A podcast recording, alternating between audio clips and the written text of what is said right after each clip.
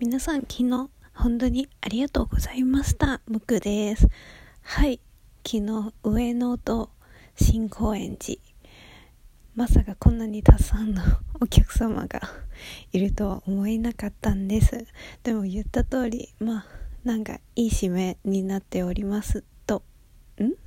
いい締めになってるなと思っております。はい。残念のお知らせだけど今、うん、2回ライブ終わった後に喉が完全にやられてるんででもやられたの原因はライブの原因ではなくてライブ後での夕食夕食晩ご飯はマックの原因でそしてマックプラスえっと寝る前にはめめれる？ん？あ違うね。はいなしにします。とりあえずマックのポテトがいっぱい食べた後に喉がやられたんですって。以上のご報告です。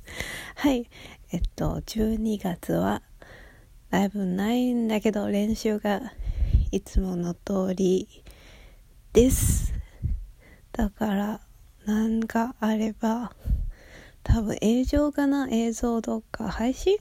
配信見かけだから嫌。になります。以上ムクでした。おやすみなさい。